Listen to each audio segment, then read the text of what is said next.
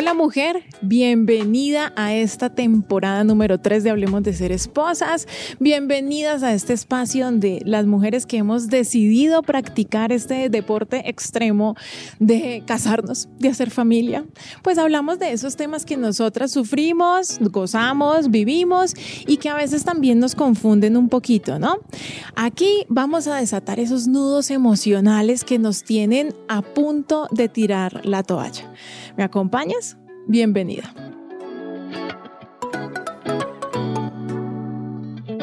Hoy quiero que comparemos la vida en pareja con una caja de compensación. Por eso este episodio lo he titulado ¿Tienes caja de compensación? Parece como si le fuera a hacer eh, publicidad alguna, pero no. Eh, creo que mm, bueno, no sé si todo el mundo sepa que es una caja de compensación, eh, no sé cómo se llame en otros países, así que por si acaso mm, no lo tenemos claro, no nos acordamos, rápidamente eh, lo voy a explicar. Bueno, cuando somos empleados en una empresa, el empleador inscribe, ¿cierto?, a sus empleados a una caja de compensación, la cual pues presta unos servicios que pueden ir desde, no sé, servicios de salud hasta como un tipo de club privados, tienen hoteles, un montón de cosas. Y cuando eres empleado en una empresa, ¿cierto? Pues mm, tienes como acceso a, ese servicio. Las personas que tienen caja de compensación se pueden dividir en tres grupos. Esto no por la empresa, sino por el tipo de persona. Entonces, el primer grupo, vamos a decir que son estas personas que jamás utilizan la caja de compensación. O sea, ni siquiera se acuerdan de que tienen, ¿no? Este servicio. Lo digo porque a mí me pasa. Yo, la verdad, no sé por qué, pero es algo que no entra como en mi radar, como que nunca me acuerdo. Y mi esposa a veces me dice, oye, amor, ¿y si vamos este fin de semana? Y yo, pero ¿a dónde? Pero sí, como que eso no está muy, muy en mi radar. Ese es el primer grupo de personas que aunque tienen el servicio, aunque está pago y está ahí, pues sencillamente no lo usan. Hay un segundo grupo, ¿cierto? Y es las personas que usan la caja de compensación van al gimnasio, de vez en cuando van a estos hoteles que son muy lindos y entonces tú ves sus publicaciones y si son tus amigos te muestran las fotos y tú ves ese paseo y tú dices, oye, ese paseo debe haber salido muy costoso y dicen, no, mira que fue muy económico porque lo hicimos con la caja de compensación. Ok. Hay un tercer grupo que son estas personas que sí que le sacan jugo a este servicio. O sea, ellos eh, les dan mercado mensual, les dan un subsidio por cada hijo, hacen clase de taekwondo, van a tenis, club de lectura, ¿no? Siempre están en el gimnasio, eh, sus vacaciones las planean para fin de año en otros lugares y entonces saben muy bien cómo se mueve todo el tema, qué papeleo hacer, cómo es, yo no tengo ni idea porque, como te digo, soy del primer grupo.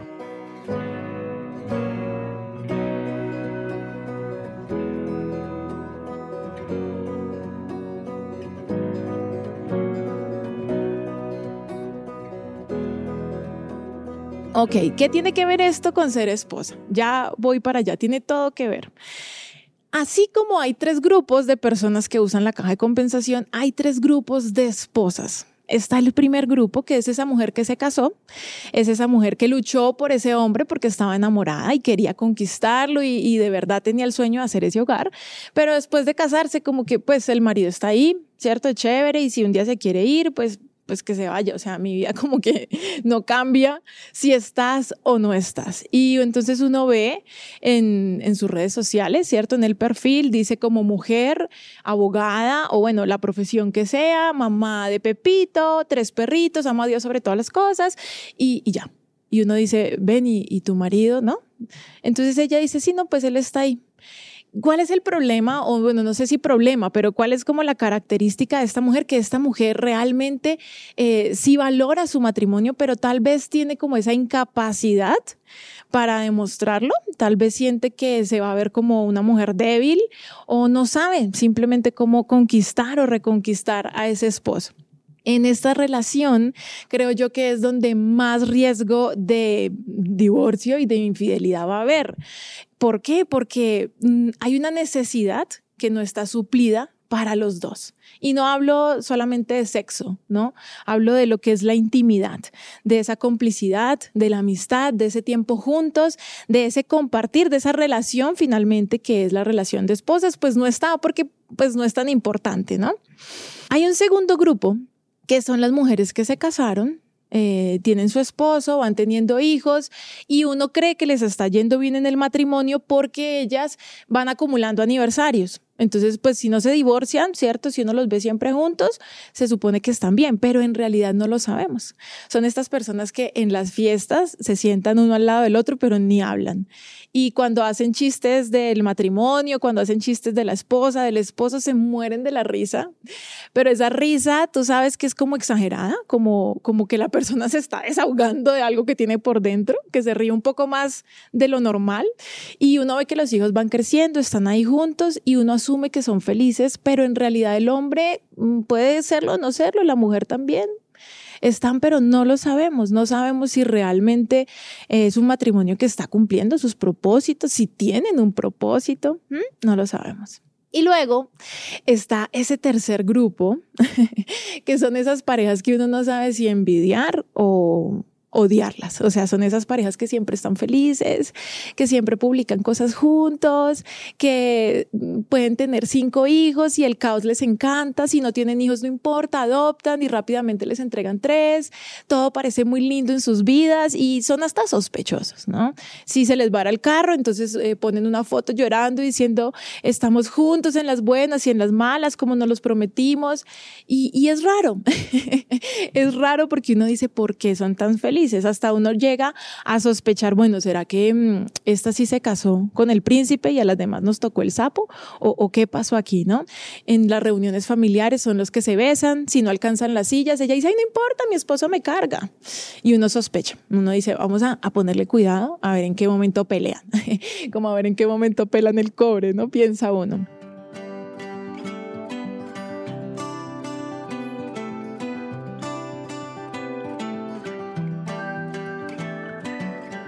Bueno, ya ves, son tres, ¿cierto? No sé si ya, ya vas viendo cómo hacia dónde voy. ¿Cuál es la diferencia entre esos tres grupos eh, de personas de su caja de compensación? Pienso yo que es el interés, ¿no? Su actitud. Eh, aquella, como yo, que no le interesa eh, su caja de compensación. O sea, yo soy feliz sin eso. Pues está ahí, chévere que esté, y si en algún momento la puedo usar, chévere. Y así mismo pasa en el matrimonio, ¿no? Así mismo pasa como en estos tres grupos de esposas. Podemos eh, hablar de que la diferencia es el interés. ¿Hasta dónde las otras em, mujeres se casaron bien? ¿Hasta dónde los demás les funciona el matrimonio y es a mí a la que no me funciona? ¿Hasta dónde de pronto estoy desaprovechando una herramienta muy buena? ¿Hasta dónde estoy desaprovechando algo que me dan? que es gratis, ¿no? que el amor es gratis y, y, de pronto simplemente por interés eh, o por desinterés me lo estoy eh, perdiendo. Y tú, si ya me sigues en redes hace rato, si haces parte de esta comunidad, hablemos de ser esposas, pues me vas a decir, ay, Lina, pero es que tu esposo sí es atento, tu esposo sí te ayuda, tu esposo es especial, pero yo te quiero decir, mujer, que mm, no siempre fue así, ¿no? O sea, llevamos como nueve años en los que vamos bien, pero teníamos ocho años antes en los que era terrible, o sea, éramos un par de borrachines. Yo era terriblemente depresiva, celosa. O sea, no me da ni, ni, pena contarlo porque de verdad es bonito ver como ese proceso, ¿no? Y de dónde venimos. Y, y mira, era muy difícil porque siempre nos estábamos humillando, siempre las discusiones eran por dinero, eh, siempre éramos como señalándonos, ¿no? Es que tú me haces, es que tú me dices y él a mí y nunca llegábamos a acuerdos. Y de verdad que llegábamos a mentirnos, llegábamos a gritarnos, a tener como agendas a escondidas, mejor dicho. Éramos un desastre. Pero como ser feliz y tener un hogar hace parte de nuestras prioridades y de nuestras decisiones de vida, pues yo lucho por eso. Y no solo luchaba antes en la crisis, sino que todos los días es como, sí, esa lucha es como esa decisión que uno toma que deriva en pequeñas decisiones, ¿no? En el diario vivir.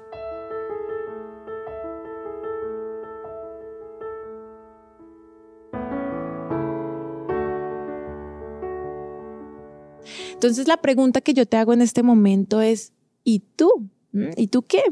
¿Estás interesada? ¿Estás interesada en, sacarle el jugo a esa relación? ¿O ya llegaste de pronto al punto que dices, ay, no, sabes que esto no me está sirviendo para nada, yo mejor sola que mal acompañada? ¿Mm? Está bien. es tu decisión, como siempre te digo. Eh, si tú quieres eh, terminar tu relación, está bien. Siempre somos libres, ¿no? Los seres humanos de decidir. Pero si tu decisión es continuar en una relación, no debería ser una relación que te haga infeliz. No debería ser una relación mediocre. Te recuerdo mi decisión. Mira, cuando yo me casé, eh, pensé que todo iba a ser color de rosa, ¿no? Con el tiempo, las cosas empezaron a complicar y llegó el punto en el que me cansé y dije, mejor sola que mal acompañada pero dije, bueno, y, y si intento ser la mejor versión de mí misma antes de la decisión de divorciarme, o sea, si yo me divorcio, tengo que pasar por un proceso de perdonar, de sanar, de descubrirme yo como mujer, de sentirme completa y realmente llegar a ser una persona completa porque estoy sola. Y yo dije, bueno, ¿y por qué no probamos ser esa mujer completa solo que comparte la vida con alguien, pero ser una mujer feliz, una mujer que disfruta la vida. Y esa es mi invitación en el día de hoy. Si no usas la caja de compensación o no tienes, no te preocupes, yo tampoco. Pero si tienes un esposo, aprovechalo. Si estás formando un hogar, si ya hay hijos de por medio, pues aprovechalo, sácale el jugo a esa relación.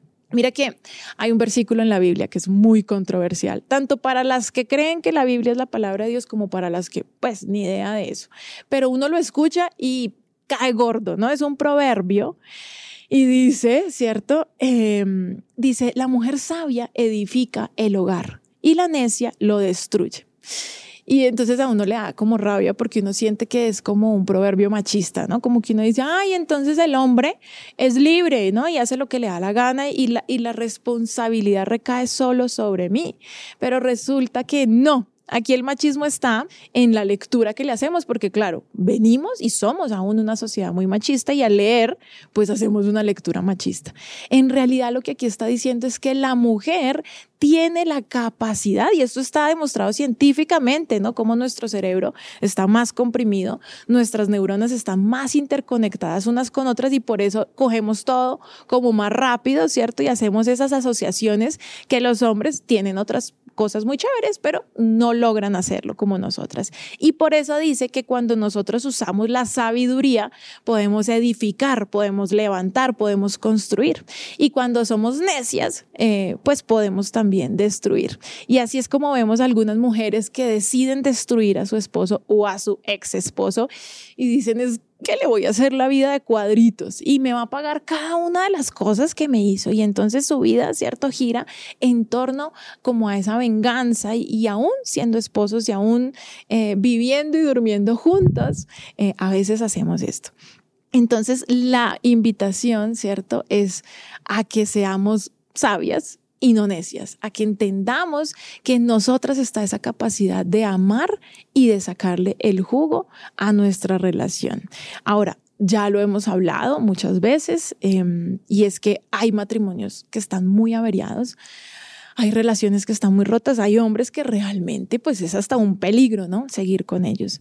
Pero mm, si tú crees que la solución a tu matrimonio es divorciarte y ya, todos los problemas se van a acabar sin intentar cambiar tu carácter, créeme que siempre vas a vivir aburrida, triste, deprimida, decepcionada, no solo de esta relación, sino de la relación con tus hijos, hasta contigo misma, o sea, como que ni tú misma te vas a aguantar. Y es la verdad y tú lo sabes.